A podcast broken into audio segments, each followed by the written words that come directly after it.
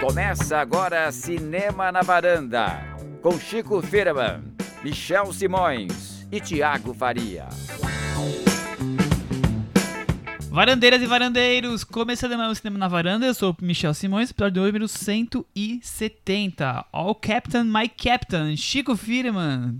Que Vamos que falar nós de vamos falar Capitão. hoje. Vamos falar de Sociedade dos. Ah, não é isso. Vamos falar da Capitã Marvel. Hoje é dia de Marvel. Sociedade das Marvetes, Secretas, quase mortas. Enfim. Mortas é, poetas. Primeiro filme do universo Marvel estrelado por uma mulher como Olha, protagonista. Temos, temos um marco. É um marco. Eu acho que é. Cris Lume. Pois é. E já veio causando polêmica. É, então vamos falar de, do filme e das polêmicas, certo, Chico? Rastro estelar de polêmicas. Olha só. Então Só, só começando, é o 21 primeiro filme do universo Marvel. Demorou pra ter um filme protagonizado por uma mulher, né, Chico? Demorou. Demorou. A, a- a viúva negra tava quicando aí a bola e não, não foi. Exatamente. Já E- faz e- tempo que tá se comentando do filme da Viúva Negra que E nunca com uma saiu. grande estrela, né? Scarlett Johansson. Exatamente. Exatamente. Por que o filme da Viúva Negra nunca saiu? Não sei, porque podia ser uma produção menor. Seria, porque ela não tem superpoderes e tal. Podia ser um filme de espionagem. E eu acho que eles comeram bola. Isso aí, então Capitã Marvel e todas as polêmicas será hoje o, o tema de hoje. É, vamos começar já com, com a sinopse? Não, primeiro com os diretores, né? Acho que ó, é bom falar da dupla Anna Bolden e Ryan Fleck. É um casal de americanos de 42 anos, ela de Boston, ele de Berkeley. Se conheceram na faculdade, têm um filho e fazem filme juntos.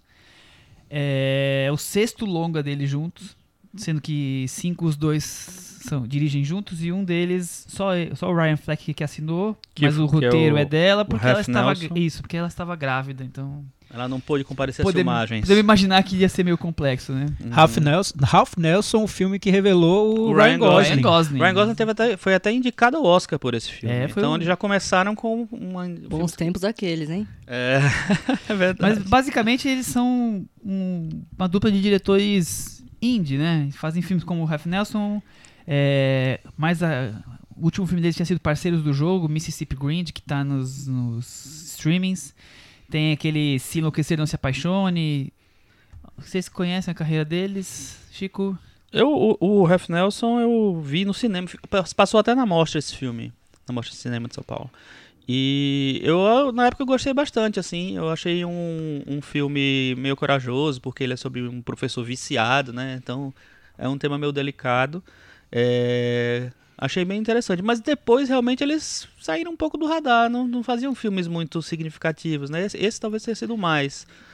E aí, eles voltam agora, meio que impulsionados pelo, pela Marvel. É isso aí, Thiago, e você?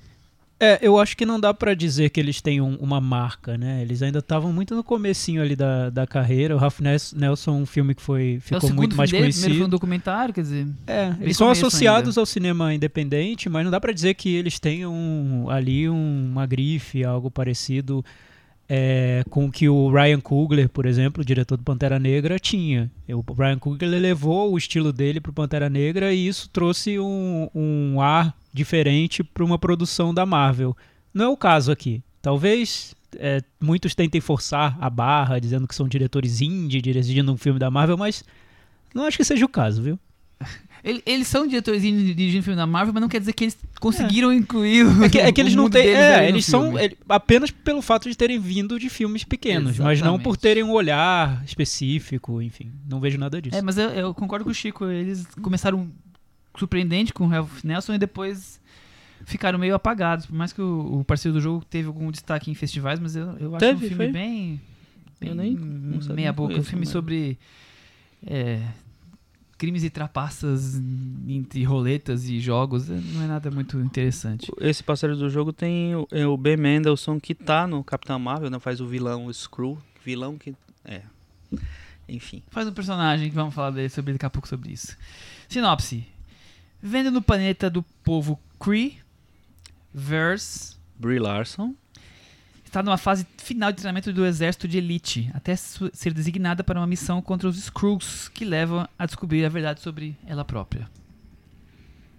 Tipo Tá. Firman. Tentei evitar todos e qualquer spoilers, por mais que talvez não fossem necessários. O que você achou de Capitã Marvel? Primeiro, deixa eu falar um negócio. Era um filme difícil pra Marvel, porque a história da- desse personagem, da Capitã Marvel, é muito tumultuada, já aconteceram muitas coisas, já apagaram a história, voltaram, enfim. Nos quadrinhos, isso. Nos quadrinhos. é, então a adaptação era uma coisa meio corajosa, porque hoje em dia a Capitã Marvel nos quadrinhos é uma das, das heroínas, das principais heroínas, é talvez seja a principal heroína feminina. é, mas a história dela é diferente, assim. Primeiro que o Capitão Marvel, que foi o primeiro herói que surgiu nessa pegada, é, era um homem. E a, a Carol Danvers, que é a, a personagem da, da Brie Larson nesse filme, ela era a coadjuvante dele, era uma pilota realmente da Força Aérea, que era simplesmente uma. aparecia lá nas, nas histórias dele. E 10 anos depois, ele surgiu, acho que em 67. E 10 anos depois foi que ela virou uma heroína. E ela virou uma heroína que era a Miss Marvel. Então, durante muito tempo, ela foi a Miss Marvel. Ela só virou Capitã Marvel em 2012. Ela foi várias coisas, inclusive, vários nomes, vários, teve vários poderes diferentes. É, e sempre existiu a figura do Capitão Marvel. Mas como teve toda essa virada de, da personagem nos últimos tempos e ela se tornou muito importante no, no universo, não dava mais para contar a história de- de- falando que ela derivou de um homem, até por causa dos tempos são diferentes. Então foi um filme em que eles tiveram que realmente fazer uma coisa ousada. É, o personagem original, que seria o Capitão Marvel, virou a personagem da Annette Bening, tirando toda a coisa dos superpoderes, de ser um herói e tal, virou um personagem mais um, uma cientista e tal.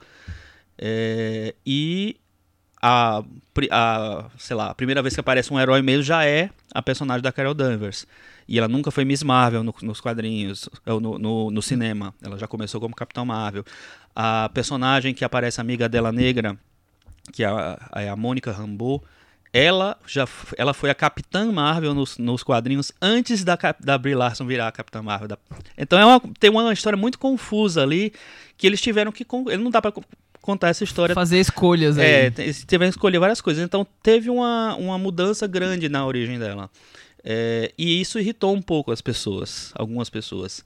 Então teve um excesso de ataques muito grandes ao filme por causa dessas mudanças e porque provavelmente as pessoas não acharam tão legal que uma mulher possa ter ser a protagonista de um filme de herói, né? Acho que assim, Então- também teve umas críticas, porque a própria Brie Brie Larson, ali no começo da divulgação da Capitã Marvel, chegou a falar que ela queria ver mais jornalistas mulheres, mais críticas mulheres para falar desse filme, enfim. Que, e aí, vamos dizer assim, que al- al- alguns homens ficaram ofendidos, falando: ah, agora a Marvel ficou aí 20 anos, 10 anos fazendo filme de homem, agora não tô convidado, é isso? O que, que aconteceu, né? Enfim, sempre foi o clube do Bolinha, agora chegou essa mina que tá se achando lá boa zona e, e tá me expulsando. Teve gente que, que veio nessa pegada. Sim, a polêmica correu solta próximos- nos últimos dias, né? Tiago.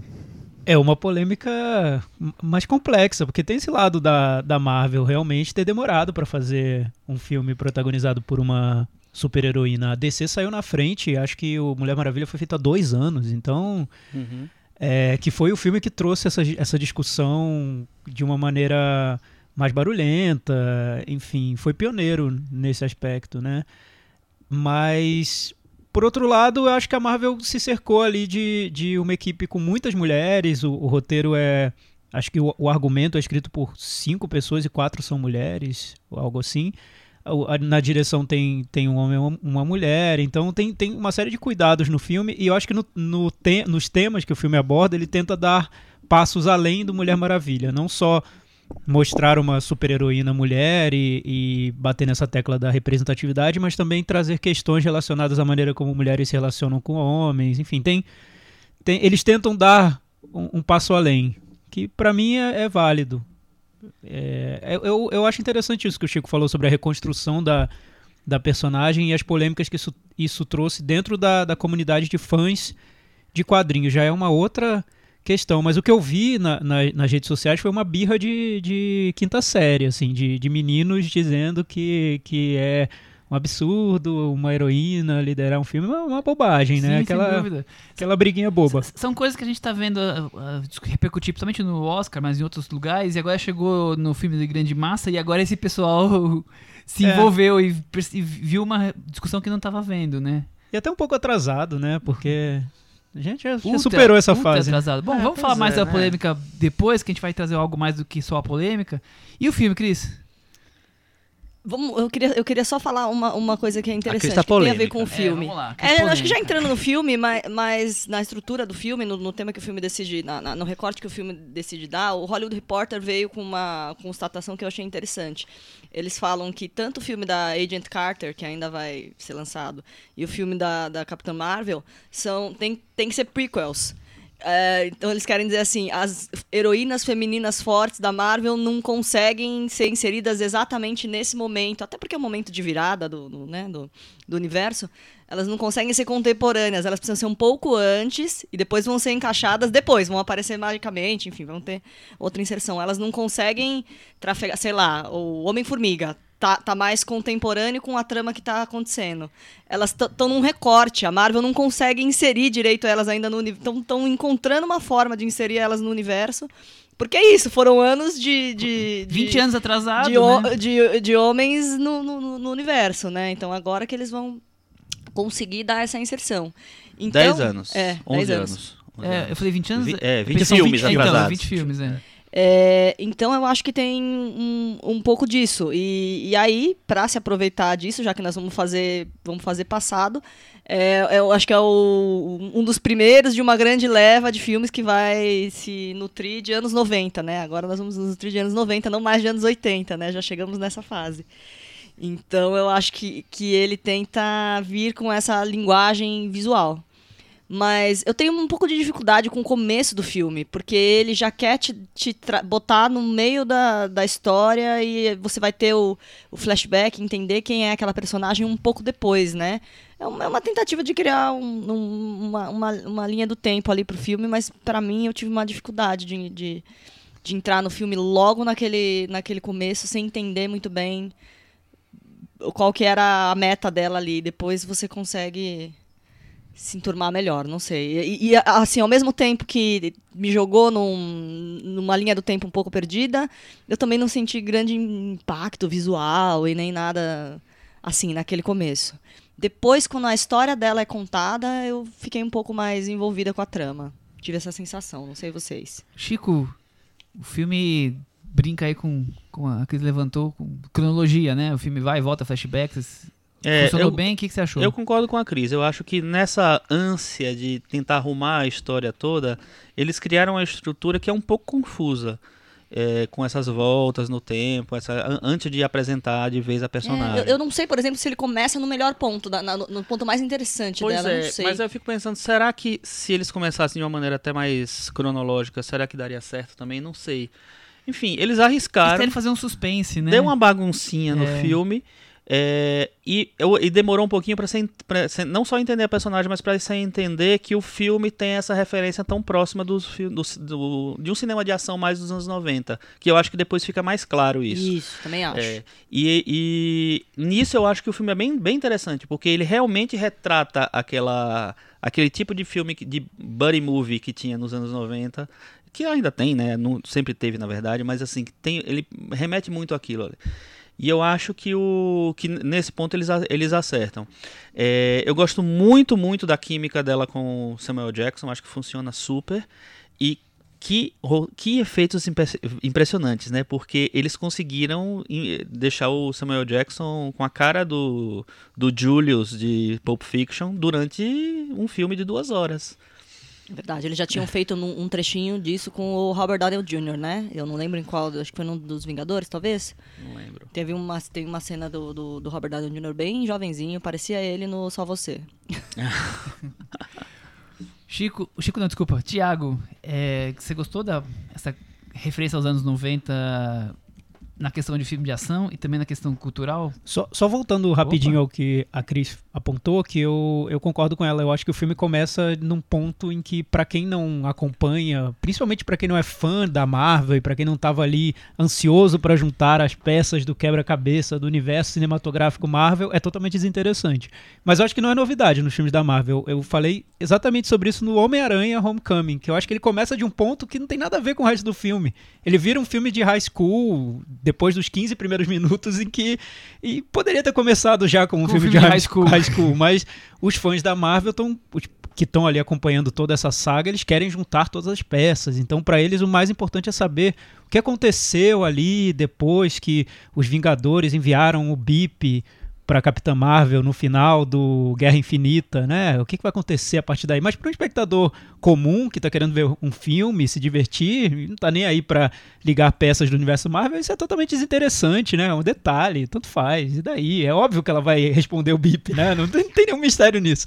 Então acho que o filme tenta agradar esses dois públicos com foco principal nos fãs da Marvel. Daí ele começa de uma maneira que eu acho muito abrupta para quem tá simplesmente querendo se divertir. Não, eu, eu não sei, eu achei que foi abrupta e nem achei a cena uma ação tão legal, assim. Tem cenas de ação mais legais no filme, não sei. Eu acho que falta também cena boa de ação, mas vou- já Também tô me acho. antecipando. Acho que não tem uma cena memorável de ação. Mesmo uma que, que eles usam trilhas de anos 90, parece que tá mais na intenção do que na cena em si. A cena você não lembra no final o que aconteceu. É tudo muito escuro, enfim, os efeitos são, não são nada memoráveis. Não sei se os diretores também não, são, não estão confortáveis para fazer grandes cenas de ação, mas isso pra mim passou. Muito escuro você fala na, na cena do espaço. É, principalmente as de dentro das naves Aham. e, enfim, eles colocam um tom azul escuro que Meio- passa no filme Meio inteiro, roxo né? mesmo, É, escuro, né? O, enfim, mas por outro lado, eu gosto da ideia de começar o filme de um jeito bagunçado, porque a personagem tá desa- desorientada e ela tá tentando se encontrar. É, tem esse então isso reflexo. é- seria interessante. É. Em tese seria interessante. Porque a Marvel já contou muitas histórias de origem de, de super-heróis. Ele já. Esse, é um formato que saturou, né? A gente já tá cansado de ver histórias de como o fulaninho virou o herói, descobriu os poderes, trouxeram grandes responsabilidades e tudo mais. Nesse eles tentam bagunçar totalmente essa história de origem, misturando passado, presente, memória, o que é verdade o que não é é, de um jeito que pra mim é mais curioso. Eu, eu gostei do esforço de, de fazer uma história de origem muito diferente do, do típico que a gente está acostumado a ver. E recuperando a coisa que a Cris falou, é, eu acho que além do fato é, da personagem ter uma origem muito bagunçada e eles terem que ajustar isso tudo, tem o fato de que esse universo está sendo desenhado desde 2008 é, e não dá simplesmente você criar uma, uma história de origem num, num contexto que já está todo mundo lá. Porque se, se, tava, se todo mundo tá lá, se a, a Capitã Marvel Onde surgiu? É, né? onde é que ela tava. Então, por isso eles pegam essa coisa e jogam mais pra trás ainda. Eu até achei que foi muito pra trás. Podia ser 2000, anos 2000, tá é mais fácil, ótimo. né, pra narrativa você jogar o Mas- personagem no passado. É, porque a minha, a minha. Veja só a loucura. É, o filme se passa em 95. E aí agora a gente tá em 2019. Ela, quando ela vai voltar, ela, ela for voltar agora pro Vingadores, vai estar em 2019. Então, como é 24 que vai depois. passar essa, essa, esse período? Ela voltou, e aí vai estar aqui em que idade? Vai ser vovó Marvel? Enfim. E o curioso também, Chico, que eu fiquei pensando, é que o filme tem essa história do, do bip que o personagem do Samuel Jackson dá pra ela, o pager, né? É, pra que ela seja acion- acionada só num caso de emergência. O tanto de emergência que já rolou, né? Que chamaram até nos ela, filmes né? da Marvel, Sim, é porque acho que, acho que faltou a cena em que ela viraria pro Samuel Jackson e, e falaria: olha, só no caso de emergência mesmo, tá? Naquele caso que matem quase todos os Que heróis. metade da população morrer. Porque, né, demoraram pra acionar o bip da, da Capitã Marvel. É, como o Chris falou, né? Estão, eles estão precisando agora recuperar o tempo perdido. E aí vai ficar, vai ficar hiatos nessa, nessa história, assim. Pra quem quiser buscar essas, essa explicação pra tudo, né? Vamos Não, e trabalhar aí com os o que haters estão aí pra isso, que é, É, pra falar claro. que. Pra quê? Não, imagina quando tiverem que introduzir os X-Men no cinema. Eles vão ter que zerar de novo. Não sei se Eu acho que. Eu, isso, né? Mas eu acho, eu não sei, eu não sei como vai ser a solução do, do, do do próximo filme dos Vingadores, mas eu acho que eles vão ter que zerar meio a história, começar tudo de novo pra poder introduzir as pessoas aos poucos. Mas, é, voltando pro filme, eu acho que depois que eles meio que se estabelece na, na bagunça, que um pouco. Baguncinha, não achei tão absurdo assim. Mas baguncinha que se, né, do começo, eu acho que ele. É, adota meio que um formato meio padrão de filme de ação dos anos 90. E eu acho que ele segue nessa, nessa linha e eu, eu acho que ele se dá bem. Não acho que ele nem mire num filme de ação muito é, especial. Acho que ele mira numa coisa bem padrão mesmo, bem básica. E eu, eu acho que ele funciona bem para o propósito dele. É, essa coisa do, da, da, do feminismo, do empoderamento feminino lá, que o, o filme te, na, ele se torna meio que é, obrigatório para ele é, ter esse, esse, papel, essa, essa representação. É, eu acho que está diluído no filme, isso, mas de uma maneira mais tranquila. Não tá, não, não me parece um filme de discurso, sabe? É, é um filme sobre uma heroína, acabou. E, enfim, ele lida bem com isso. E ele traz vários outros temas, né? Porque tem até essa questão do colonialismo que o filme puxa num determinado ponto da trama, que tem uma virada na trama é, em relação ao, aos vilões e aos heróis. E aí o filme passa a discutir essa questão do, de quem coloniza quem, quem, quem explora que, que povo. Aí ele, ele leva o filme para um lado político que não tem necessariamente a ver com a questão do empoderamento feminino. Uhum. Isso tá lá, mas convive com outros temas do, do universo Marvel. E acaba dialogando com filmes como Pantera Negra, que também tratam de questões parecidas. Eu, eu, isso e nesse ponto me surpreendeu, porque eu achei que seria um filme muito mais simples, como Mulher Maravilha era, simples, atual também, urgente e tudo mais. Mas é um filme que parte do princípio de que temos uma super-heroína e a partir daí o que podemos trazer de, de novidade para a discussão. A relação dela com o personagem do Jude Law, por exemplo, é um, é um avanço na discussão, é algo que não tinha no Mulher Maravilha. A presença de um homem que quer impor para a mulher o que ela deve né? fazer, né? como ela deve ser, enfim. Isso não, não tinha no, no filme anterior e é uma discussão que está tá muito em alta. A Marvel sou, soube embarcar nela, enfim. Deixa eu pontuar algumas coisas então, agora, minha opinião. É, gosto da. Vocês já falaram disso, gosto da ideia de começar de maneira diferente a história. Essa, essa questão, mas acho que o filme tenta tanto forçar isso como um suspense para dar as origens para de onde vem o Capitão Marvel que, que eu acho que a ideia acaba não, não rolando tão bem. Eu fico com a opinião da Cris achei o começo muito conturbado. Gosto muito mais do filme quando ele entra realmente no planeta Terra e vira um filme de ação dos anos 90, como o Chico levantou bem. Eu sempre, eu acabo, muitos filmes eu acabei falando que eu gosto mais da primeira metade que na segunda. Esse eu dividiria em três, eu gosto mais do miolo desse filme. Eu acho essa parte mais gostosa, meio com que de Top Gun, mas. É, é porque eu acho. Até porque, né? Até porque, porque eu acho, piloto, Michel, que a, o miolo do filme é a parte em que é para espectadores normais. Talvez. Porque Talvez. justamente é que, que, não estão ali por dentro do, do, universo Marvel que querem ver um filme, simplesmente. É, ela descobrindo que as origens é, dela. Então é um filme. Eu acho a parte mais deliciosa. Padrão, né? Com, com cenas de ação. A parte mais é. deliciosa. é a parte que dá para se, se envolver. a chegada filme. dela no, na Blockbuster é quase como chega o Exterminador do Futuro, um Arnold Schwarzenegger, é, assim, eu, eu, lembrei muitas referências assim, uhum. assim de filmes de ação como o Chico levantou. Então, esses são alguns pontos para destacar. Outra coisa, tentando comparar algumas características, eu vi o filme com muita questão visual que me lembrou muito o Doutor Estranho, a parte visual. É, somente na, na Terra, mas as, as, algumas cores, algumas coisas assim. Ah, é? Me lembrou.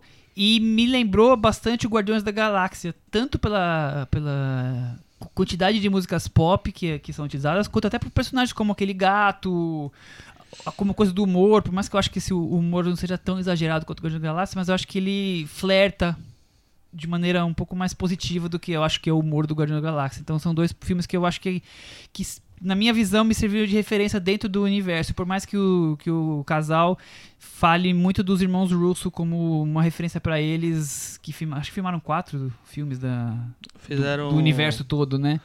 O segundo Capitão América e os, os, Vingadores, os Vingadores, né? Acho que foram três ou quatro filmes dos irmãos Russo. Então, eles falam que tiveram alguma. Inclusive umas conversas, deve ter alguma coisa da cartilha Marvel, né? Do por isso que o filme não, não é claro, tão... a Marvel ela empacota tudo, Exatamente, né? Exatamente. É. Mas o, o é, em relação ao Guardiões da Galáxia, eu, eu, discordo um pouquinho de você. Eu acho assim, o Guardiões da Galáxia, o James Gunn, ele cria um, uma linguagem mais própria em relação ao universo Marvel. Ele, ele diz assim, vou fazer uma comédia X, ponto, acabou. E aí ele vai, faz uma comédia e inclui a, a, a, a Marvel, ali. Marvel ali no meio. Uhum. É, e eu acho que o Guardião da, da, Galáxia tem uma embalagem tanto visual quanto sonora mais, mais fechada. É, é um filme que ele se arrisca mais, ele quer fazer uma, um, tem umas loucuras mais de visuais e ele a, a, coisa a presença das músicas nesse realmente tem bastante, mas lá eu acho que é quase uma curadoria de músicas. É quase personagem as músicas. É, é eu acho que é um pacote bem mais fechado. Esse filme apesar de eu ter achado ele legal, eu, eu acho ele um pouco mais genérico do que o Guardiões da Galáxia. é, é, quase mais autoral o Guardiões da Galáxia, para um, um, lado muito pop, mas mais autoral. É, esse eu acho um pouquinho mais genérico. É, Não, concordo. E, mas eu vejo muitas coisas interessantes nele. Eu acho que funciona muito a Brie Larson com o Samuel Jackson. Eu acho que funciona essa coisa de voltar aos anos 90, de, de tentar reproduzir aquele cinema pop dos anos 90, cinema de ação dos anos 90. É, também concordo com o Thiago, não acho que tem grandes cenas de ação, mas no contexto de um filme de ação, no, do filme em si, eu acho que ele representa bem essa, esse cinema dos anos 90. É esse miolo nos 90, né, que você disse, Michel? Que deve ser, vamos lá, uma hora de filme, tem duas, deve ser uma hora. Um por pouquinho menos, talvez. É, eu acho que é mais divertido, realmente. Eu, eu me sinto um pouco até triste, porque eu vivi muito. É, né, sou, é, nós somos dos nós anos 90, geração, nós vivemos é. a adolescência nos anos 90, então parece que é um filme feito para mim, né? Pra, pra me agradar e pra passar a mão na minha cabeça. As trilhas, é, é, e, para essa referência aos filmes, quer é, dizer, é muito a gente. Né? E, e, Blockbuster. Mas, mas é triste, por outro lado, ver o que eu considerava na época tão é, moderno, então, às vezes radical, ser filtrado e, e, acabar virando trilha de um filme família, muito conservador, muito, muito bobinho, né? Então, na trilha sonora tem Nirvana, tem Garbage, tem Elástica, né? E, e você, na primeira cena que ela cai na Blockbuster, já, já ela cai numa parede que atrás tem, tem pôsteres do Smashing Pumpkins, do Rush, enfim. Eles fazem um resumão ali de tudo que acontecia na década numa cena, eles, eles têm uma ansiedade de querer jogar essas referências no ar, né?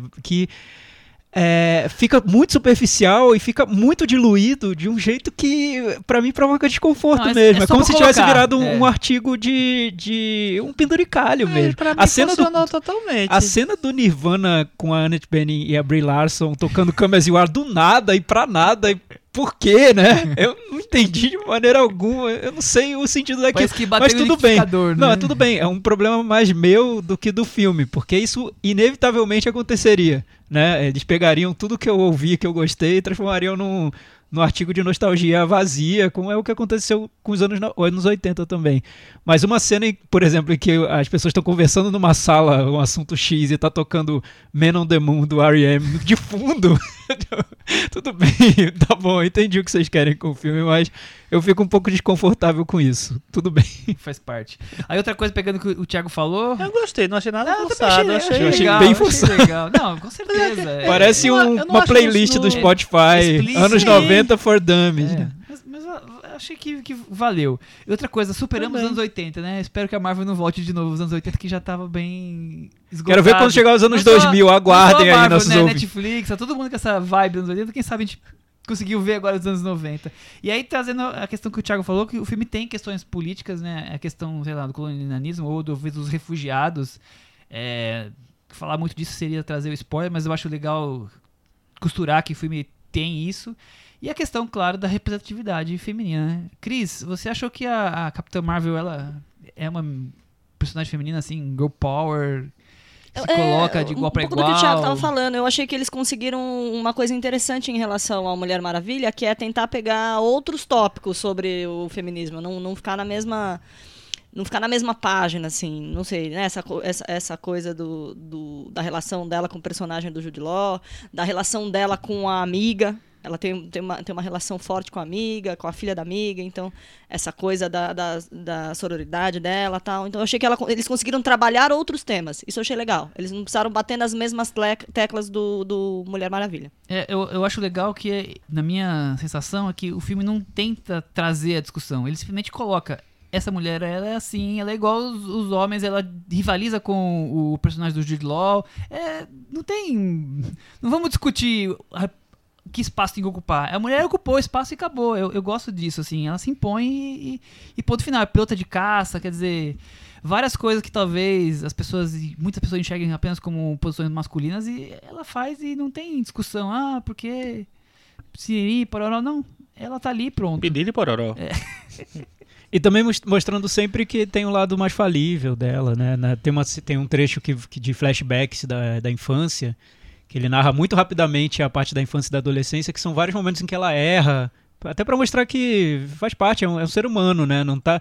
a é, o, o risco que se corre ao criar esse- essa personagem de muito, muito empoderada e simbólica é você tirar dela a humanidade. E acho que eles tentaram, se esforçaram pra transformar a personagem numa personagem mais humana. Eu achei que nessa hora ia tocar Reconhece a queda e não desanima.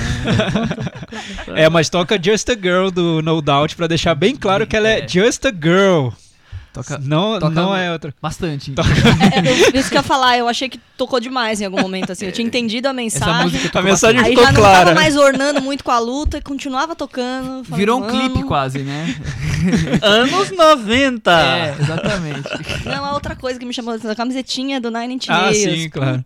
É diluir se- demais, Se né? soubessem o que, que Nine Inch Nails estava Não, falando nos anos não- 90, eu não- gente. era Ouça o nosso tá, próximo é episódio. Ouça o próximo episódio da Varanda. Nine- Mais Nine Inch Nails. Volta semana que vem na Netflix. Mas é uma Aham. tendência você diluir tudo que era um pouco radical. Ah, mas nós estamos falando pra um público muito grande, né? Eu, eu, eu entendo a questão da diluição. Nós estamos falando pra quantos milhões de pessoas, né? Global, né? Tudo bem. Não, eu- minha opinião, mas fala Não, você, eu entendo. É você. que eu, eu só. O, que- o que eu acho é que você tira do. Você descontextualiza os produtos, Tá. né? Mesmo sendo tudo produto. É, hoje, eu, hoje com, com a minha idade, depois de ter passado todo o tempo, eu vejo que era tudo produto, né? Essas bandas eram bancadas por gravadoras que queriam, queriam ganhar dinheiro. Então Mas que que você dentro tá de. reclamando, mano? Então, Chico, mas é isso e não é isso, porque dentro dessas bandas, desse, dessas músicas, também havia ali algo muito autêntico, principalmente em certas bandas aí, como Nirvana, Nine Inch Nails, enfim, você conseguia tirar algo que era contra a cultura, que não era simplesmente a indústria, o comércio, enfim. A Marvel empacota tudo isso numa playlist e vende bonitinho pro público. É só isso. Não, É, não acho que seja certo ou errado, é isso. Já Bom, tinha rolado aqueles Smells Like Teen Spirit num Peter Pan, Exato. né? Então a gente já... Tudo bem. Jackman, É, é a então Marvel gente já tava momento preparado. Spotify, É. Deezer e companhia. É que no Guardi Guardiões da Galáxia, Guardiões da Galáxia isso não me incomoda tanto porque eles pegam mais um, essa, essa área do soft rock, que já era muito comercial, né? Eu não vou me incomodar com isso num filme sobre Queen, por exemplo, mas Sobre quando pegam Nirvana, talvez. Elástica, nossa, é uma Elástica. banda tão importante para essa questão até da, da representatividade, do feminismo no rock, numa época que era tão difícil ter banda de mulher e elas foram tão longe. Bem, Capitão Marvel não vai tão longe. Chico Firman, Brie Larson. Ela se tornou uma figura, né? Ah, é uma atriz que ganhou o Oscar, né? Eu, eu, eu acho interessante o como a Marvel tá tentando criar castings que vão além do que você espera de um filme de, de, de ação, um filme de super-herói e tal, e recrutar pessoas que prova- não seriam as escolhas mais prováveis. Então, Brie Larson vendo a carreira de filmes indies, fez um, um filme que despontou, virou um grande hit, Ela- e terminou ela um surgiu hit com- assim, um hit Ela surgiu conceitual. com Short, Short Term 12 Exatamente. e depois fez o, o quarto Room, que nós já falamos É, no começo ganhou o Oscar de podcast, melhor ganhou o. Oscar e aí... Filho do filho de é, quarto de Jack. Quarto de Jack, Quarto né? de Não, Jack. Quarto, o quarto de Jack. Isso. E aí ele Inclu- ganhou o Oscar e virou Inclusive, a gente podia sugerir pra Marvel que o próximo é, herói criança podia ser o Jacob Tremblay, hein? E aí a gente que vocês recrutava acharam da todos. Brie Larson no filme? Cris, você Eu gostou acho da ela eu boa, quero saber. mas não acho nada, nada especial. É. Eu, eu gostei, mas não me empolguei. Não sei, não sei como dizer assim. Sabe, não- por exemplo, vamos, seguimos com- comparando, né? Tipo, a, a- a Mulher Maravilha da Gal Gadot criou uma comoção, assim, eu acho, né? Não sei se da Brie Larson vai conseguir criar essa... Não sei se foi, Mas aí eu acho sei. que tem dois momentos diferentes também, porque a Brie Larson ela vem de um, de um filme que ela ganhou o Oscar, então as pessoas já estão esperando uma coisa a mais dela. E a Gal Gadot, ela, apesar dela já ter, ter filmes anteriores, ela meio que surge ali na, no Mulher Maravilha, Pode na verdade ser, surge no ser. outro. É, e ela tem um carisma muito especial, né? Ela assim, ela não é um nada demais como atriz e tal, mas ela, ela é muito carismática. Então, eu acho que teve esse negócio. E ela é a Mulher Maravilha, é um símbolo, né? A Capitã Marvel não é, não, não tem esse, esse peso para o mundo. A Mulher Mas Maravilha mas você não acha tem. que a Brie Larson fora da, do Mas, por filme exemplo, eu acho que o antes, super-homem nunca se conseguiu ter esse carisma. Eu acho que o super-homem nunca conseguiu ter esse carisma. Mas é porque Por eu mais acho que o que super-homem fosse super não forte. tem- não então, tem. exato, isso que eu tô te falando. Mas Então, será eu que não não é acho que problema do depende da personagem? personagem. Porque, por exemplo, você pode fazer o personagem, tá aí o Robert Downey Jr. pra provar. Ele transformou o Homem de Ferro um cara muito mais importante que o Homem-Aranha hoje pra indústria. É na minha verdade. opinião. É, claro. Então eu acho que a Brie Larson, se ela tivesse um puta de um carisma e tal, não sei. Estávamos falando aqui de Scarlett Johansson, eu acho que a Scarlett Johansson virava É, é que e eu acho fazia. que aí a gente conversou sobre isso, acho que falando de um Vingadores, não sei, mas o carisma conta muito, né? Porque Total. tem alguns personagens, alguns super-heróis que não tem Não tem- uma não, densidade pra mim, o psicológica. mais assustador é o, é o Homem de Ferro. Porque o problema é que o Homem de Ferro é o- era o Robert Downey Jr., né? Não, não, não, não dá pra pensar em outra pessoa hoje que pudesse fazer aquele Exato. papel. Na hora que dão o papel pra ele, já estão até com medo dele ficar bêbado. Ainda estão com medo dele ficar bêbado no estúdio. Ainda tava nessa fase, tava o final da fase de transição ainda. Ele ainda ele tinha sido, no começo dos anos 2000, ele foi expulso do Ellie McBeal porque ele ainda tava, enfim, fazendo atrocidades. E na- na- eu, lembro, eu lembro de pensar, falando, nossa senhora, Gwyneth Paltrow, que é uma santa, tá envolvida nesse projeto. Lá atrás era esse o pensamento, assim, era um cara com uma fama ruim. E ele conseguiu reverter isso, por quê? Porque ele transforma a- a- ele no personagem. A- não existe divisão entre ele e o Tony Stark, né? Eles são a mesma pessoa. Então, ele catapultou o personagem. É uma, é uma sei lá, é uma outra coisa. Então, a partir sei. daí, os, os produtores diziam: pode ficar bêbado, fique bêbado. Fique bêbado, fique, Fique bêbado, pelo Tem amor um de ataque Deus. cardíaco, vai ser ótimo pro filme.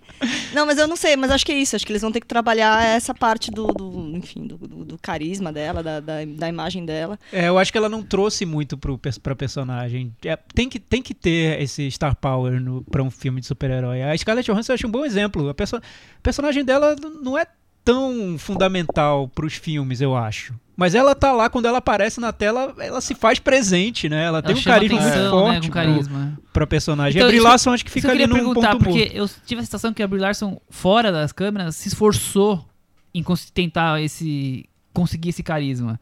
Desde a primeira aparição dela com, com a roupa da a roupa mais marcante dela, até as falas, que nós vamos daqui a pouco discutir a questão da polêmica.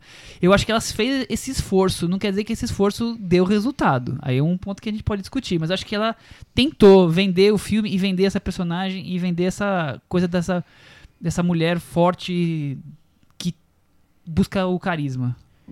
Mas é, que é que Diga. eu, eu não eu acho que teria que ter muito carisma pra segurar uma personagem que foi criada de um jeito que é complicado pra uma atriz, porque imagina, é uma mulher forte e poderosa. Ponto, isso todo mundo já sabe. Mas também é uma personagem construída de um jeito muito cuidadoso. Ela, ela não pode ser sexy, porque seria ofensivo. Ela não pode ter. Ela tem que ter uma opinião forte, mas não pode chegar até um certo ponto em que, fique, e que tudo fique muito claro, porque é uma personagem que está se descobrindo, que não sabe direito quem é. Então, é, parece que é uma personagem com uma lacuna enorme ali de, de, de, de psicologia mesmo, psicológica. E que teria que ter uma atriz com um carisma muito grande para compensar esse vazio, eu acho. Eu fiquei com essa impressão no filme, não sei. Pode, você tem um, algo a acrescentar, Chico? Ou- Não, olha, eu acho o seguinte, eu acho assim, eu nem acho a Brie Larson maravilhosa. Eu acho ela ponto. uma atriz correta, enfim, não vi nada demais no filme que ela ganhou o Oscar, pra mim o filme é do menino. É, eu acho que ela é uma atriz funcional e tal, eu acho que ela funciona bem no papel. Não acho que ela traz nada, não acho que ela, que ela tem um, um, um peso especial e acho que vem que tem esse contexto, tipo, Mulher Maravilha era uma personagem já que se esperava milhões, sei lá, desde que ela surgiu, esperava-se um filme dela. A personagem já teve série de TV, é um ícone pop absurdo. A Capitã Marvel não é esse ícone pop absurdo. Ela cresceu como personagem nos últimos 10 anos, sei lá. que 2012 que 2012 surgiu ela como virou Capitã Marvel. É, então não tem. A personagem sempre existe desde os anos 70 como, Mas como heroína da tantas Marvel. Muda, mudanças, pelo que você falou, É, quer e, dizer... e assim, era, um- é uma heroína im- importante até, mas não é. nu- Nunca, nunca teve o, o, sei lá, 10% do, do poder da Mulher Maravilha em relação a, a popularidade, a tudo. É, eu acho que ela funciona ok. Eu acho que não tem, não tem nenhum, não- nenhuma coisa especial nela, assim. De verdade, assim. E eu acho que tem. Que isso que você falou da, da- de não ser tão sexy, de, não, de, de ter muitos compromissos, também trava, talvez, um pouco. É, e aí não é dela, talvez. Ela não tem esse, esse sex appeal todo. Esse appeal todo, que eu, na verdade, quero falar. Que a, pra mim é muito natural na Gal Gadot. Sabe? Ela naturalmente ela é sexy. Naturalmente ela é, isso, ela né? é fofa e você acha ela incrível. muitas causas aí. É. e É, E a é Brie trava o personagem. É, e a Brie. Larson, ela é muito mais engajada politicamente, eu acho. Por, por- até é, por é, que você falou do, do que ela de do discurso, de, de como ela se apresentou desde o começo. Ela é mais engajada. Eu lembro quando ela ganhou o Spirit no ano do quarto de Jack, ela ganhou o Spirit e ganhou o Oscar logo depois, na noite seguinte, inclusive. Falamos do Quarto Jack nesse episódio número 9. E aí ela fala, eu lembro do discurso dela, ela, fa- ela, ela fala que ela na- nasceu nos filmes indie, que pra ela era muito importante ganhar aquele prêmio específico, porque era é, é um, a maneira de, sei lá, de dar mais relevância pro cinema, de, de, de premiar ela no onde ela surgiu, o- onde ela fez a carreira dela e tal. Então, é, ela tem essa coisa mais engajada. Então, e às vezes essa coisa mais engajada fica um pouco chata, talvez. Não, não permite tantas coisas tal. Ela sabia que era um personagem que tinha muitos compromissos, que as pessoas estavam esperando que tivesse essa, essa relevância maior, essa, essa força política maior tal. Então talvez ela não tenha se permitido muito se divertir. Como, por exemplo, o Samuel Jackson, para mim, ele está se divertindo muito fazendo esse filme. O tempo inteiro. É, e, e aí eu não sei, eu acho que ele fica com um papel um pouco mais cômico nesse filme, né? Ele tem Ele é o trampolim pra, pro humor, É. né? então talvez ela tenha ficado com a mais travada e a missão talvez dela fosse já- justamente ficar um pouco mais séria. É um filme muito correto em tudo, né? Isso que eu tô falando que ela não não é sexy, porque o filme não quis construir desse jeito. Eu Não tô dizendo que teria que ser de jeito algum. Por exemplo, não tem um interesse amoroso no filme. É, não tem eu- um, eu um esse é o homem ser ali porque ela se nenhum. apaixona e tudo. E até muitos sugeriram que essa amiga dela seria um, um, um romance Velado. velado, é, algo, mas o filme também não, não quer. disso então o filme. ele, ele dispensa vários várias muletas que outros filmes usariam por uma questão de, de correção política. Isso é positivo, muito positivo, mas por outro lado o filme não consegue compensar essas ausências com outros é, com outros elementos de narrativa que tornem a personagem mais interessante. Não sei, eu, é, foi, foi a impressão que eu fiquei, mas perfeito. Ele tá corretinho em tudo que ele queria fazer. Ô, Thiago, o Jude Law é o Jude Law do, do AI mais velho, é isso? É, pois é, Jude Law. né? Visualmente. É, mas velho em termos, né? Eu achei que deram uma rejuvenescida nele. Rejuvenesceram aí. O todo cabelo tava mundo. melhor Falou- até. Falei, nossa, ele tá mais careca que isso, na verdade. É o tipo de filme que todo ator gostaria de participar, Né? né? Você rejuvenesce 20 anos e aparece na tela daquele jeito. O, o Chico falou do Samuel Jackson, eu adorei ele no filme. Acho que foi revelação pra mim, porque a gente já tá Revelação acostumado... anos 90, Exato, né? A gente já tá acostumado a ver o Samuel Jackson nos filmes da Marvel como aquele coadjuvante que resolve os problemas, né? De, aparece pra resolver. E- Eu acho que ele nunca teve tanto tempo de cena. É, Ah, pois com é. certeza. E agora É. deram pra ele um... um- Tem algum filme que eu não tô papel lembrando qual é, grande. não sei se é o Capitão América, o primeiro Vingador. Não, eu não sei se ele aparece tanto. O primeiro Vingador, não, o segundo, aliás. Não sei, tem algum filme que ele aparece um pouco mais, mas esse eu acho que não teve nenhum. Que Acho que foi... ele é o segundo personagem que mais aparece no nesse filme. No É, é, não só um papel grande, como Não, um com papel... certeza, é, né? é, com um papel que certeza, é. permite que ele se divirta, como, como o Chico disse. Ele tá ótimo, tá super engraçado e, e ele, ele aproveita toda, todo esse momento anos 90 do filme se, se- brincando com isso, né? Tem, tem- e tem cenas cômicas que eu acho que são muito bem sacadas. A cena da, do computador demorando para carregar um arquivo de áudio e todo mundo ali esperando. É, eles pegam alguns momentos cômicos que eu acho divertidos e o Samuel Jackson sabe é, usá-los muito bem. Mas achei que ficou tão estranho vê-lo mais jovem ali. Ah, eu E gostei. e o- eu achei ótimo. Pros fãs de Doctor Who, o Ben Mendelsohn tá a cara da Madame Vastra, tá sensacional. Aquela, aquela, pra mim não lembrou Guardiões da Galáxia, não. Lembrou Doctor Who, tava meio... E o gatinho, que acaba roubando algumas que é cenas. o Gru, né, gente? Que é o Gru, né? eu É, é, é, isso, isso eu achei interessante na Marvel, como eles vão se apropriando do que deu certo nos filmes anteriores e levando para os outros filmes. Eles são muito inteligentes desse ponto comercial, né? Nada ali é em E vão. Gru? O Gru Do do Guardiões da Guardiões da Galáxia. Não é Gru, é Groot. Groot, Groot. desculpa, Groot, É. desculpa. O Groot. Gru é o meu malvado favorito. Acabei de ser reprovado pra quando vocês já sa- sabiam, né? Como é que eu não decorei todos os personagens da Marvel? Eu confundo mesmo. E o que acontece, aí eu queria até saber do, do Chico, é que o, o próximo Vingadores vai encerrar um grande ciclo da, do universo Marvel e muita Uhum. gente está especulando o que acontecerá depois do, dos Vingadores Ultimato. É, eu ouvi que parece que a Marvel vai fazer agora filmes mais avulsos, não vai mais tentar ligá-los todos num, numa história só, num universo é, compartilhado. O que, que, que você acha desse momento, Chico? Eu não sei, eu não, eu não li sobre isso, na verdade, assim. Mas o primeiro filme dessa nova leva vai ser o novo Homem-Aranha, né? Depois do, do Vingadores. Esse ano ainda passa, né? Esse Acho que no meio do ainda, ano. é. E é uma maneira de, de começar, assim. É porque eles viram que é assim, deu muito certo, fez muito dinheiro. Eles conseguiram ligar os filmes, assim, tem, e tem alguns trabalhos bem diferentes no meio dessa coisa, mesmo é, tendo um, um pacote. Tem filmes mais especiais, assim, mais pontuais. Ninguém esperava o que aconteceu com Pantera Negra, por exemplo. É, Guardiões da Galáxia, como a gente falou, é um filme mais à parte. É, eles conseguiram criar coisas autorais dentro dessa, desse negócio. Só que é muito difícil você administrar tantos, é, tantas estrelas, tantos egos, é, tanto dinheiro. Cronometrar um minuto de cada um. Em Não, cena, e, e- e uma coisa co- co- complicada, eu imagino que, que eles devam meio que se despedir de alguns personagens no Vingadores.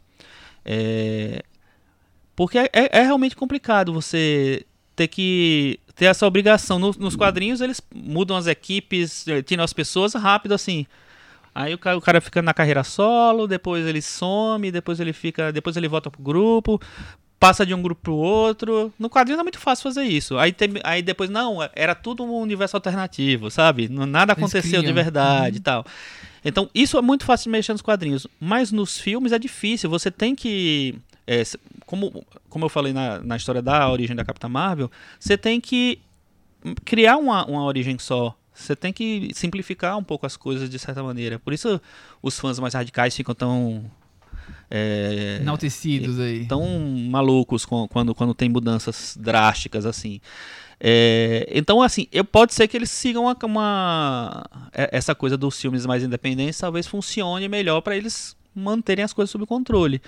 É, e não tenham que ter tantas conexões de uma coisa para outra. Mas eu acho que vai ser ine- inevitável eles, eles fazerem grandes epopeias de novo. Acho que isso vai ter. Vamos aguardar então, né? Em abril teremos os Vingadores.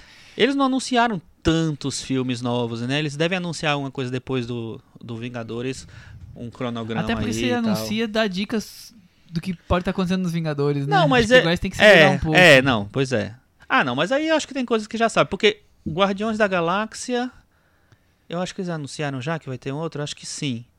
E aí, é, acho que o Guardiões da Galáxia já tem essa, é, essa- esse compromisso. E o Homem-Aranha também.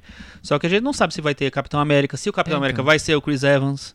Essas coisas. aí- Homem de Ferro, to, tá se especulando que não é mais o, o Robert Downey Jr. Eu acho que faz mais tempo. sentido de vincular do, do grande universo Marvel, porque aí você pode dar mais fôlego para essas séries que estão fazendo sucesso. Por exemplo, Pantera Negra pode ter mais filmes do universo Pantera Negra e Guardiões da Galáxia também. Eu não, Não, acho que essa necessidade já de que conectar, ter, é, acho. acho que essa necessidade de conectar acaba travando um pouco esses Dificulta, filmes. claro. São filmes, muitas vezes, alguns bem diferentes, né? E acho que a experiência do Pantera Negra para eles foi muito positiva, né? A indicação ao Oscar, toda a repercussão que o filme teve. É um filme que, ainda que seja conectado aos outros, ele é um pouco menos. Ele dá para ser visto como um filme individual. E isso acho que eles sacaram que pode ser um caminho Um a ser caminho seguido. futuro, né?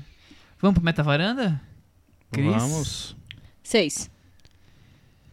E Eu vou dar seis também. Eu também. Eu vou dar 5,5 e com isso. É do contra, né, mano? Eu Esse sou sempre menino. do contra, pra provocar um pouco. O Capitão Marvel ficou com 59 no Metavaranda e nossa querida Tá pendurada. está Você viu, pendurada, né? O Verse. seu voto vale O 0,1. bastante pra É. de- deixar o filme pendurado e não convidado pra ficar Então, olha. Que fãs absurdo. da Marvel, a Capitã Marvel tá pendurada por causa do Michel, tá? É. Mandei mensagens pra ele no Twitter, a gente não tem nada a ver com isso. Pode me detonar, né? É isso. Vamos trazer agora o nosso querido puxadinho da varanda e debater alguns temas importantes dessa semana, filmes que vocês queiram discutir. Chico Firman, começando com você. Eu queria falar sobre dois filmes, na verdade, que é uma coisa meio rara que acontece, tá acontecendo essa semana, que é o seguinte, tem dois filmes africanos que estão estreando eh, essa semana no Brasil, em São Paulo especificamente, no Brasil, espero que consigam percorrer. E são dois filmes que tiveram, eh, foram representaram seus países no Oscar, só que não. Primeiro foi o, é o egípcio Yomedine, é, assisti lá no Festival do Rio, que é um, um, filme meio arriscado, Que porque é protagonizado por um... em Cannes. Competiu em Cannes, exatamente. É um filme meio arriscado, se não me engano o diretor é estreante. Isso. É, o, ele competiu em Cannes e ele arriscado porque ele... É, o cara é pro- que protagoniza o filme e o personagem, é, ele tem lepra, então é um personagem que tem de- deforma- deformações faciais, de corpo e tal. E é a história dele tentando procurar a família dele. De uma maneira geral, eu acho muito interessante que exi- exista um filme que possa contar essa história.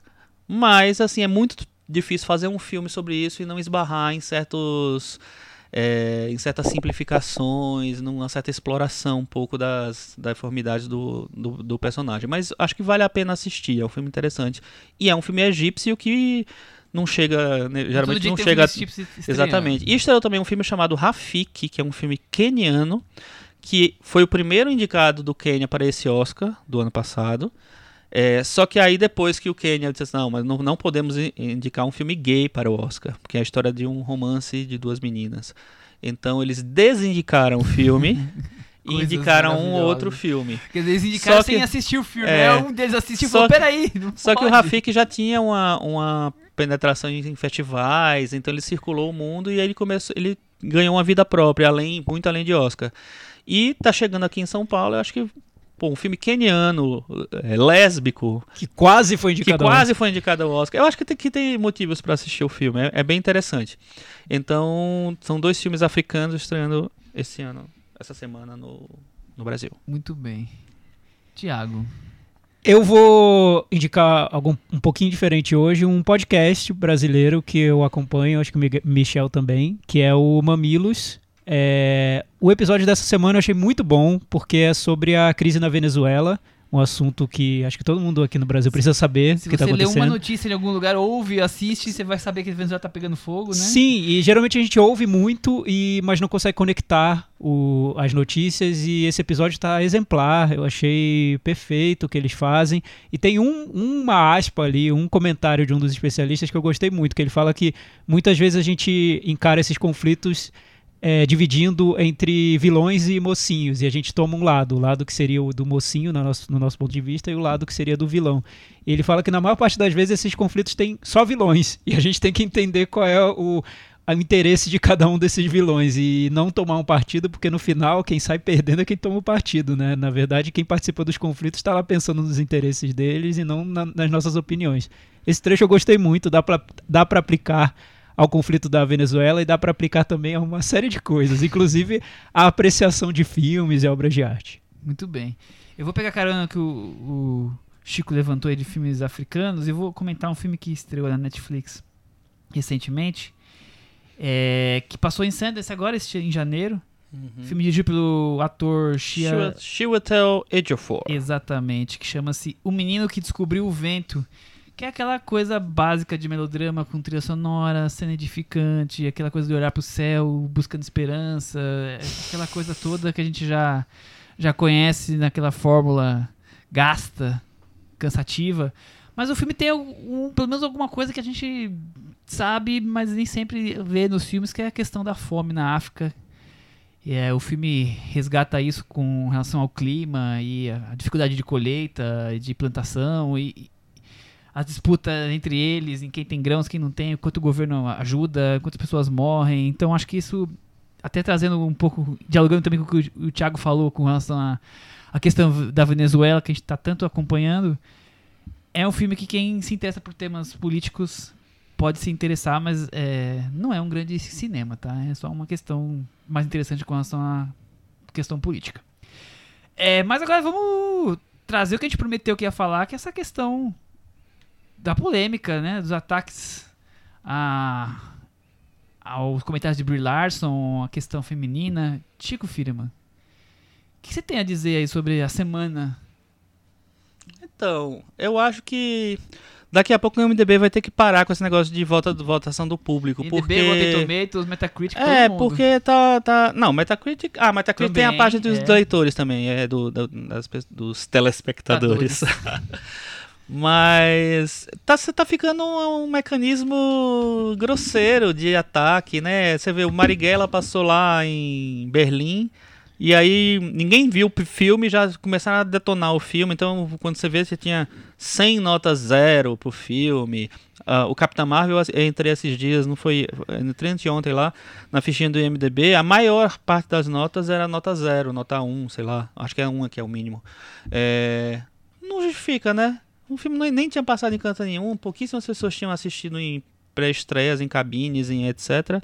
E aí o filme já. Você já vai desmerecer o filme por quê? Porque muda a origem do personagem? Porque coisa você vai dar zero pro filme, vai dar um pro filme?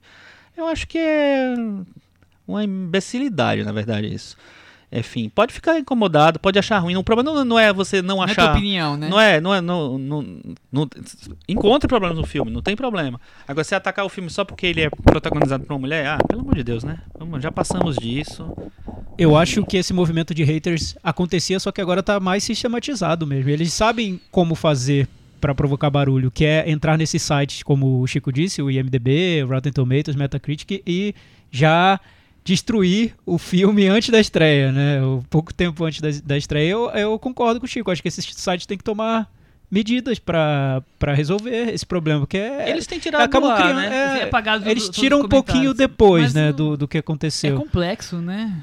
É e não é, né? Porque com, com vontade você consegue controlar. Se você é, criar alguns mecanismos para que, que esse controle exista. Por exemplo, não libera o comentário do filme antes de, do, do lançamento dele no, não, no país isso, de origem. Eu não tem o que fazer. Ninguém é conseguiu coisa. ver o filme, é. não tem por que liberar o comentário. O Letterboxd também tem esse negócio. Ele deixa você votar no filme se o filme não estreou ainda. Você já vota no filme. Então, tipo assim, Vingadores Endgame, você vai ver lá, já tá com média 4, porque as, pessoas já estão. É, é, muito pensamento positivo, né? Não, é, eu chutei, eu nem sei se tá com média 4, mas já tem uma nota para ele. Porque as pessoas começaram a votar e a partir de, de tantos votos, ele já dá a nota. O que, que alguém ganha com isso, eu votando acho... no filme? Eu acho é, isso, isso é bobagem. Eu não sei quem são essas pessoas. Eu imagino que sejam, sejam garotos de 10, 11 anos, ainda naquela fase que que você trata da maldade infantil é, do, e do clube do bolinha, clube da Luluzinha, que você trata a menina como boba e tudo mais. Acho que é por aí, porque é tão é tão ridículo, né? Acho que é tão tá tá, tá aquém das discussões que a gente tem que ter nesse Totalmente, momento, né? né? Que as discussões sobre sobre machismo são tem que passar sobre questão de questão salarial, é, assédio e não sobre reação de hater a filme de super-herói. Acho que isso a gente já tem que superar, né? Passar um pouco por isso. É, acho que depois que o Thiago falou que não tenho muito mais a acrescentar, porque nós temos tanta coisa para melhorar ainda na questão de alinhar a, a, posição da mulher em todas as situações, né? Desde salários até até tudo, né? Representatividade que é tão óbvio que não sei por que está se discutindo. Ô Chico, mas como é que está sendo já no cinema, que é o nosso tema principal aqui, a posição, o espaço das mulheres? Tá tendo muito filme, para 2019 promete um filme com, com muitas mulheres aí oh. em destaque, porque eu, eu li que no ano passado, se eu não me engano, foi 8% das maiores bilheterias do cinema, dos Estados Unidos foram filmes dirigidos por mulheres. 8%? Que é uma média parecidíssima, sei lá, 20 anos, varia em torno de 10, 11, 9, 8, quer dizer, não tá mudando nada, né? Com relação a, a, é, a, a, esse espaço, as mulheres dirigindo continuam ocupando um espaço no cinema americano. A gente sabe que alguns países, por exemplo, o Brasil, há uma quantidade enorme de filmes dirigidos por mulheres, é bem mais equilibrado. Mas o cinema uhum. americano, que é o cinema que realmente o mundo assiste, né? Continua sendo. não tendo. É, eu acho que. Todo. Eu acho que, que, que tem um espaço razoável, assim. Tal, eu acho que talvez os filmes do ano passado, por exemplo, eles não tenham tido tanta repercussão como os filmes do ano anterior. Que a gente teve muitos filmes destacados. É, os anos, dois anos anteriores, na verdade. A gente teve o Tony Erdman, que foi indicado ao Oscar de de filme estrangeiro que quase ganhou a Palma de Ouro em Cannes. é, a gente teve, enfim, te, teve filmes significativos. Ano passado a gente teve alguns filmes. A gente teve, por exemplo, o The Rider, né, que é um filme que terminou sendo indicado para o Spirit Awards, teve um, é um dos principais representantes indies do ano. A gente teve um filme da, da é Nigéria? Não, não, não é Nigéria, é do, da, de Uganda, que é o Eu Não Sou Uma Bruxa, que também teve representação no Oscar. É, teve, teve filme da Claire Denis, teve filme, enfim, é, a gente teve várias coisas interessantes, uma movimenta- movimenta- movimentação interessante. Só que, na verdade, assim, não teve nenhum filme é, dirigido por mulher que cresceu muito. É, e que chegou, por exemplo, no Oscar não teve, não teve nenhuma mulher indicada. No ante- anterior tinha Greta Gerwig. Então, talvez 2018 não tenha sido tão interessante, tão interessante não, mas tão é, significa- significativo em termos de filmes que tiveram muita repercussão. Mas a quantidade eu acho que ela tá se fazendo pres- presente. A gente tem visto muitos filmes dirigidos por, por- por mulheres nos últimos anos. Pode não ser um, um número é, muito significativo ainda. Você falou 8% de bilheteria? Bilheteria. É de bilheteria, já não sei. Mas de produção acho que tem interessante, tem coisas interessantes. É, pra- previsto para esse ano tem um filme polonês chamado Communion, que teve uma, uma repercussão assim. É, é um documentário, teve uma repercussão em festivais e teve. Estava até cotado para concorrer ao Oscar, não aconteceu esse ano. Ele vai estrear agora no- nos Estados Unidos. A Catherine Har- Hardwick, diretora do Aos 13, do Primeiro Crepúsculo, vai vir com um filme novo que, que é uma refilmagem de um filme mexicano chamado Miss Bala. É, tem um filme de uma diretora chamada Reed Morano, que chama The Rhythm Section, que está cotado para Oscar e tudo, tal. Tem a Blake Lively no, é, no comando. É, temos a Capitã Marvel. Tem o filme da, da diretora do, do The Runaways, Flora Sigismundi, ela tá com um filme novo aí vindo. Então, tem vários filmes interessantes, tem vários projetos. Aqui eu tô vendo um, um site chamado Film School Rejects, que eles listaram 99 filmes dirigidos por mulher, Pra este por ano. né? mulheres que estão previstos para esse ano. Então, é, essa tem filme da Claire Denis esse ano, né? O High Life. Não sabemos, né? Por quê? Não sabemos se foi comprado Não. pro Brasil até agora. Não, Estreou ano falando- passado lá fora. É, tô falando do. na- nos Estados Unidos não estreou ainda. Ah, nos Estados Unidos é, talvez não, mas na Europa ele estreou É, fora. exatamente. Passado. E eu acho, que- eu acho que tem coisas muito interessantes acontecendo, assim. Eu acho que as mulheres tão, têm cada vez mais chance de aparecer. E esse ano, o ano passado, apesar de não ter filmes tão destacados, teve muitos filmes com a temática feminina. Então você vê os as indicadas para o Oscar de melhor atriz, elas estão em filmes que falam de mulheres. A Favorita, A Esposa, Roma. Então são filmes que é, ela, não é mais assim o filmezinho é, da, que, que conta uma história muito pontual. São filmes que têm uma representação, que estão falando de temas atuais, estão falando de, de- de, é, do papel da mulher na, na sociedade, em, em vários contextos diferentes. Então eu acho que a representação está ficando um pouco me- menos desequilibrada. Mas ainda é muito dif- diferente de você é, dizer que tá suficiente, né? É bem. Eu fiz bem um- falho eu fiz um ainda. levantamento que filmes que foram lançados no Brasil este ano, entre cinema e streaming, alguns filmes que tivessem mais relevância, digamos assim, que foram dirigidos por mulheres. Uhum. Eu encontrei A Casa de Veraneio, da Valéria Bruno Tedeschi, que acabou de estrear. Acabou de estrear. Poderia Me Perdoar, que a gente já falou aqui no podcast. A Netflix estreou aquele Dumpling, que é um uma comédia com a...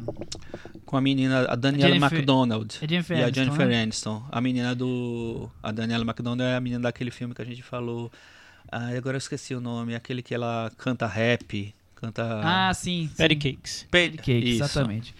Um filme francês que passou no My French Film Festival, que também tá nos streamings, chamado Selvagem. O Cafarnaum, que a gente comentou Passou na aqui, mostra esse filme. também. Praça Pública, da Anne Jaoui, que é uma Uhum. diretora francesa bem tradicional. E um filme é, africano chamado Lionheart, que inclusive passou em Toronto, que também tá na Netflix. É pouco, né, gente? São quantos? Meia dúzia? Meia dúzia no Sete? universo de, de mais de. Quantos estreiam por semana? 14, 15? É, É, pouco, é né? pouco, Eu Não, pouco. Eu tô incluindo alguns, alguns aqui é, de streaming ainda. Quer dizer, um. Claro, teve mais filmes do que esses, mas assim, esses acho que são os mais representativos se eu não esqueci algum. Eu acho muito pouco. Não, é pouco, Sim, com é certeza é pouco. E eu não vejo esse interesse de lado algum, esse interesse que você teve, por exemplo, Michel, de ir lá e, e olhar quantos filmes estão sendo feitos e quantos são é, feitos por mulheres. As diretoras certamente têm, mas na indústria, do, no- por parte dos homens, dos, acho que não, não existe esse interesse. Ninguém está É. vendo isso, ninguém está querendo saber. É, por isso que a, a realidade não muda muito, né? Ano a ano o número continua parecido. Olha, mas. Exige um esforço maior, eu acho. Acho que exige um esforço de, de, de- de lutar por espaços que não vão se abrir facilmente. Mas eu acho, eh, Tiago, eu concordo com você. Eu acho que é, que é muito pouco ainda. Mas eu acho que exi- tá, tá tendo uma, uma, uma tentativa de representatividade maior. Por exemplo, no momento que você decide que a diretora da Capitã Marvel seja uma mulher, na verdade é um casal, mas assim, que tem uma mulher no comando, eu acho que tem uma, é uma decisão política aí. No momento que você diz que a, quem vai fazer o filme da Mulher Maravilha é uma mulher, eu acho que também é uma decisão po- política aí. Eu acho que são coisas muito pequenas, mas que estão acontecendo. A A Marielle vê isso nos Heller, festivais também, é, a né? Marielle Heller vai, vai dirigir um outro filme esse ano. Ela, ela dirigiu o Poderia Poderia Perdoar. Perdoar. Ela vai dirigir o filme lá do, do com Tom Hanks, no, baseado no Want to Be My Neighbor, né? Sobre o apresentador lá de TV.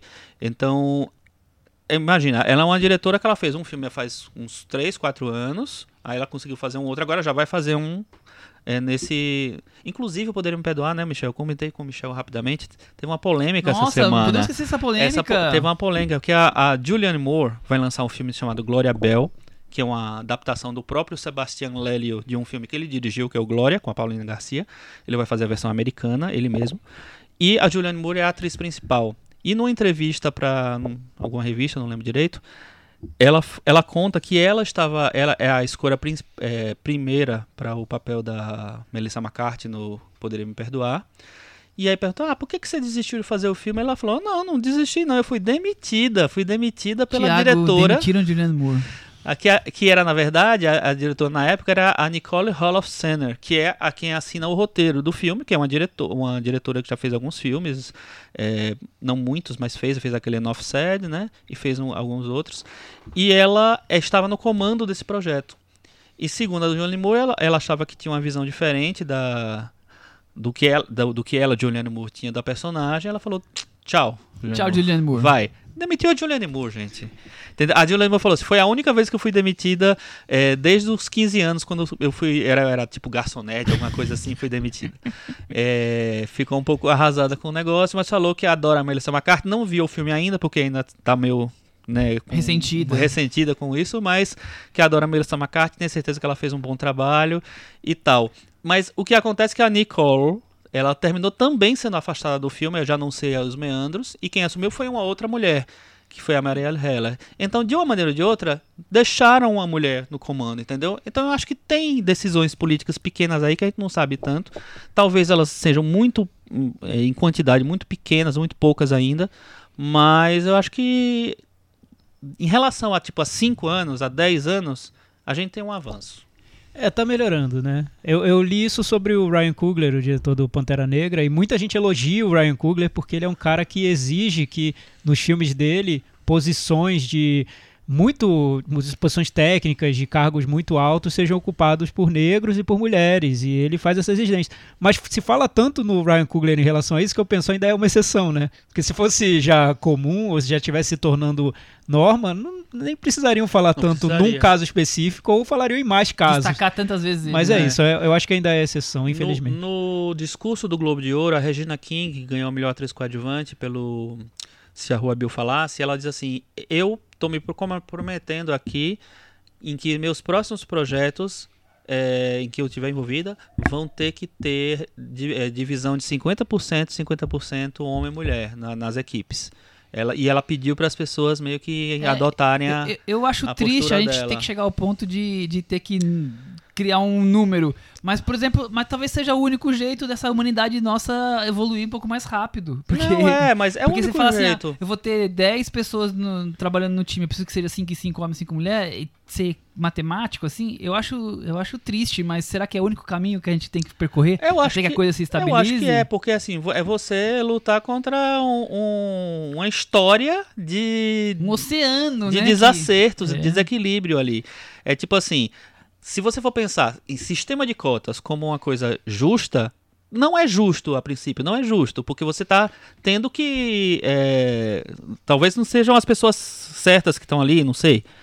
Mas como é que você vai, você vai garantir que, é, que as pessoas que nunca tiveram chance é, de ter educação e ter um histórico de possibilidades e tal, é, consigam chegar em algum lugar, entendeu? Assim, você tem que reparar, a partir do, do, do princípio que você tem que reparar.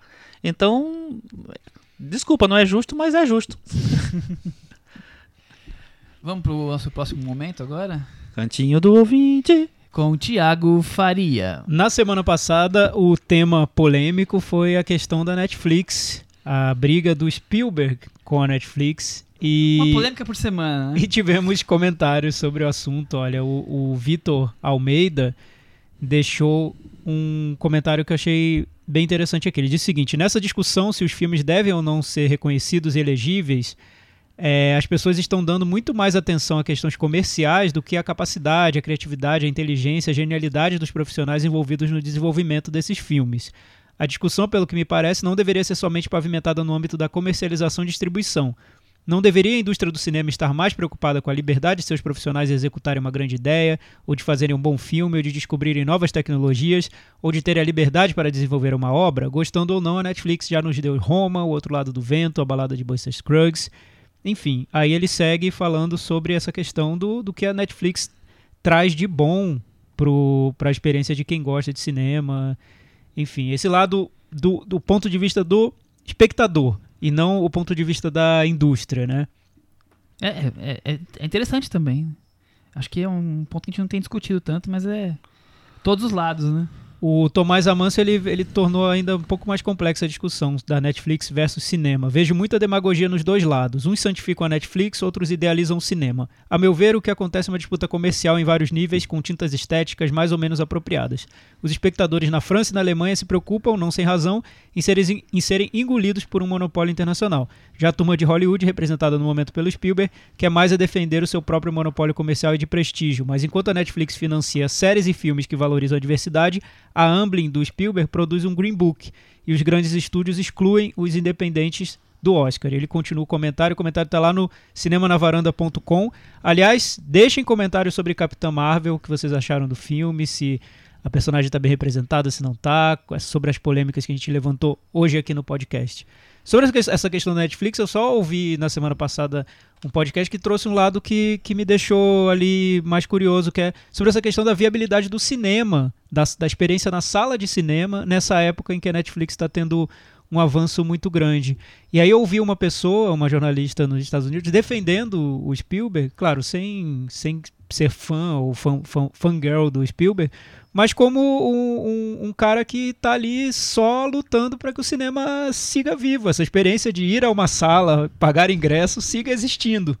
Que a tendência, se esses, essas plataformas de streaming realmente se popularizarem, se chegar à plataforma da Disney, enfim, de outros estúdios, qual, qual vai ser o sentido de pagar um ingresso muito caro para ir a uma sala e assistir ao Não, filme é, com cê- outras pessoas? É, a coisa tem que se normalizar, né? Vai ter que ter uma janela específica, mas até aí nós Gente, estamos eu muito acho, que a, de eu acho que a discussão coisas. é mais profunda ainda. Eu acho assim, pode ser que seja o fim dessa experiência mesmo, e pode ser que seja assim pra ser. Porque, por exemplo, quando. Mas, Chico, você quer que isso aconteça? Não quero, não quero. Eu adoro ir pro cinema. Mas assim, lembrem o que aconteceu com a com a indústria fonográfica. Quando entrou o CD, decretaram, vai acabar o vinil, você está... acabou. E ele voltou de uma outra maneira. Então ele voltou para para coisas específicas, para colecionadores, para enfim, é, voltou de outra maneira. É, quando começaram os streams, acabou a venda de, de, de- praticamente a venda de CD caiu totalmente. Então hoje em dia as pessoas não ganham mais dinheiro porque elas vendem disco. Elas ganham dinheiro em shows, elas ganham dinheiro com outras coisas. Então a indústria fonográfica mudou radicalmente nos últimos tempos. A indústria de cinema, ela, ela inclusive, ela tem, sei lá, cento e pouquinhos anos. É, ela é muito nova, né, na, na verdade, mas a experiência pode ser que tenha que mude. Assim, eu não acho que vai acabar, mas pode ser que essa coisa massificada de, de ir ao cinema, as pessoas vão poder escolher se elas, que- se elas querem ou não querem. Eu vou querer sempre. Enquanto É. uma sala de cinema, eu vou. A minha dúvida é se Entendeu? o negócio continua existindo dentro desse, desse- dessa eu realidade em acho que o público se, se reduz muito. É viável ainda você ser distribuidor de filmes? É viável você manter sua, suas salas de cinema? Isso, isso É- que eu, que é eu me tão pergunto. complexo, né? Porque, por exemplo, por um lado, é, é interessante você ter o filme no cinema e as pessoas terem a curiosidade de assistir o filme no cinema e não esperarem, desde que haja uma janela, não esperarem mais um tempo até que o filme esteja disponível na sua casa. Então, acho que isso pode manter isso vivo da, da- de querer ir no cinema pela curiosidade, de querer ver o mais possível. Por outro lado, eu acho tão antidemocrático ainda a distribuição de cinema que só está nas grandes cidades e as outras cidades, quer dizer, não recebem os filmes. É, eu vejo cidades até que nem tão pequenas que os filmes só chegam dublados e só os filmes da, de super blockbusters. Então, Gente, na- isso, na- isso tem que melhorar tanto ainda para se democratizar. Eu vou, né? vou falar sobre o meu estado. Nasci em Alagoas. Alagoas, em no- anos 90, em Alagoas, que é era quando eu comecei a me interessar por- mais maciçamente por cinema e tal, só existia cinema na cidade de Maceió, na capital. Não existia cinema mais nenhum na cidade. Hoje em dia eu acho que tem cinema em Arapiraca, que é a segunda maior cidade. Assim, não sei se tem outras, mas acho que não. É, Enfim, assim, então ela já não chega.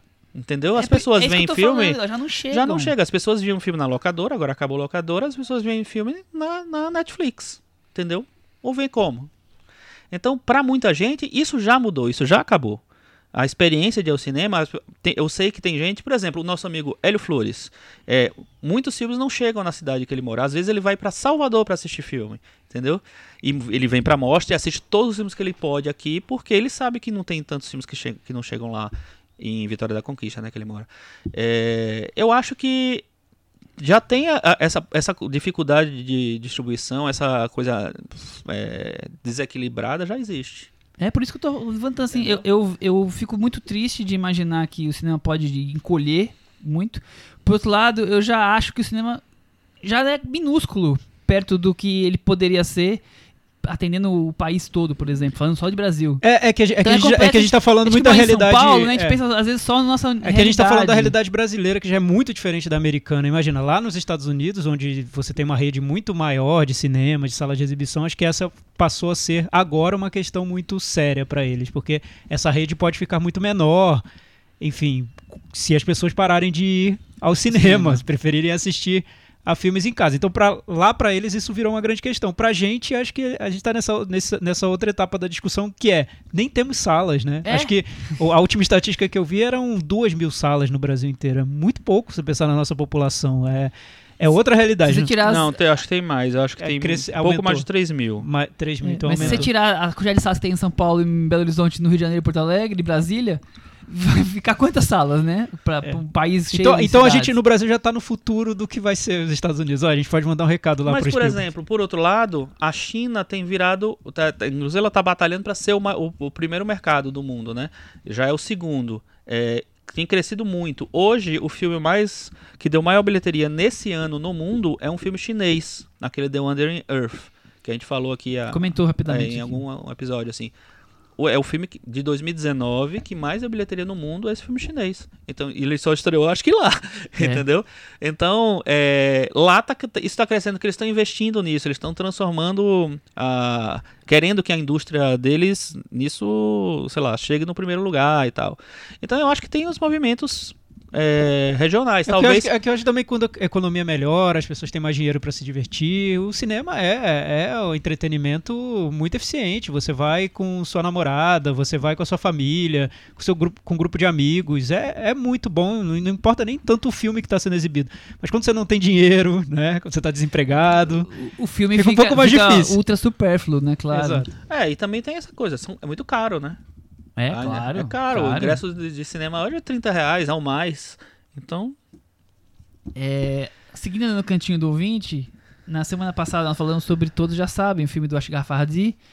E pela internet a gente contactou, o Thiago teve a ideia de contactar o nosso querido varandeiro do Zodíaco, Ailton Monteiro, que é um defensor do filme, e pedimos pra ele mandar um áudio pra gente. Faz tempo que ele não tinha nenhuma aparição aqui na varanda, né? Falando o que que ele achou do filme. Vamos ouvir, varandeiros? Olá, amigos da varanda, tudo bem? Ah, pois é, você sabe quando você ouve alguém xingando aquela banda que você gosta muito, aquele artista que você gosta muito, e aí você fica vermelho de raiva por causa disso? Pois é, ultimamente isso não tem acontecido muito com comigo em relação aos filmes, mas isso depende muito do grau de pedradas que ele recebe. Pois é. Então, ouvindo o podcast né, da semana passada sobre Todos Já Sabem, eh, eu senti mais ou menos isso. Embora entenda o quanto é individual a nossa apreciação de cada obra de arte. Curiosamente, os filmes do Asghar Farhadi que eu mais gosto são justamente os trabalhos dele fora do Irã, o passado e este novo, né? Todos já sabem, feito na Espanha. embora goste bastante também de Procurando L, que guarda muitas similaridades com a trama do novo filme. Então, esse novo filme me conquistou desde o início e me manteve interessado na trama e nos dramas de seus personagens até o final. É, eu vi tudo com muito entusiasmo mesmo. O começo com Penélope Cruz e Carla Compra, né, que é a menina que, que interpreta a filha mais velha dela, sorrindo, ambas sorrindo, sorrisos lindos, é, representando uma alegria de estar vivo naquele ambiente rural e lindo ali da Espanha. É sentir-me como que levado para aquele vilarejo e fiquei muito feliz junto com os personagens daquele momento. E esses momentos felizes são fundamentais para que se faça um contraste com o momento sombrio que acerca o filme logo após a cena, ou então pouco antes né, da, da do sequestro da garota. E outra coisa que foi é, comentada no, no podcast foi acerca do a falta do toque latino do, do, do Farhad. Então, então, se ele não tem um, um toque latino, o que de repente talvez seja questionável, eu não vejo isso como um problema. Então, ele é um filme de um cineasta estrangeiro, né, um dos grandes cineastas da atualidade, que tem uma habilidade em tratar de suspenses e dramas familiares como poucos de sua geração. E, e Farhad é iraniano, é um país que não tem as mesmas liberdades da Espanha, por exemplo, muito por causa da religião imposta, dos costumes de muitos anos. Assim, ele dá o melhor que ele tem. Outra coisa que um ponto alto, assim, um dos pontos altos do filme é a fotografia linda do, do José, José Luiz Alcaine, grande mestre que trabalhou é, muito com o Pedro Almodóvar, né, confere a obra uma beleza toda própria. Tem uma coisa que muita gente fica incomodado, que é a questão é, do aspecto de novela do drama, né? Então tem revelações de paternidade, é, dinheiro. Então isso pode incomodar alguns, mas eu abracei tudo com muito amor. Eu acho que eu, eu gosto um pouco de novela, talvez, embora não acostume a assistir muitas novelas. É, aí tem a trama de Rudunet, né? Essa trama, ela, se fosse só a trama de Rudunet, talvez não me interessasse tanto, mas aí tem a força isso é emoldurado pelos dramas individuais de cada personagem. Então, tanto o trio principal, a Penélope, o Bardem, o Darim, quanto os coadjuvantes, que também são importantes, a gente fica de olho em cada um, porque qualquer um poderia estar envolvido no sequestro da garota. E, e eu não acho de jeito nenhum que o filme seja um, baseado em, em, um roteiro. Assim, o roteiro, digo, não a mola não é a mola principal eu vejo a direção como a mola principal, embora o roteiro também seja super importante, claro. Então, o comentário que eu fiz quando eu saí da sessão foi justamente esse. Que diferença faz um grande diretor, né? Mas, claro, eu tinha adorado cada minuto do filme, então puxei sardinha para o nosso querido Farhad. Enfim, não sei se defendi o filme como gostaria, eu sou péssimo debatedor, mas acredito que falei o principal. Abraços a todos. Bye bye. Tá feita então a, a, defesa do, do Ailton, um grande entusiasta do, do filme. Maravilha, é sempre bom ver como as Lados pessoas opostos, né? enxergam de maneira diferente o que a gente comenta aqui na, na varanda. Eu acho isso ótimo, muito legal. E eu gosto do. O que eu mais gosto no Ailton, na verdade, é como ele defende sempre apaixonadamente os filmes. Ele sempre puxa muito pro pessoal. Eu acho isso muito Desde legal. os textos dele, né? Isso é e eu acho legal você reconhecer que você se apaixonou e, e, que isso mudou a maneira como você assistiu ao filme. Porque geralmente a gente tenta tomar uma, um, uma visão muito, um ponto de vista muito racional e descarta o fato de que para alguns filmes a gente simplesmente Gostou se deixou pronto. levar é, e, claro. e se apaixonou. Enfim. É isso então, até semana que vem.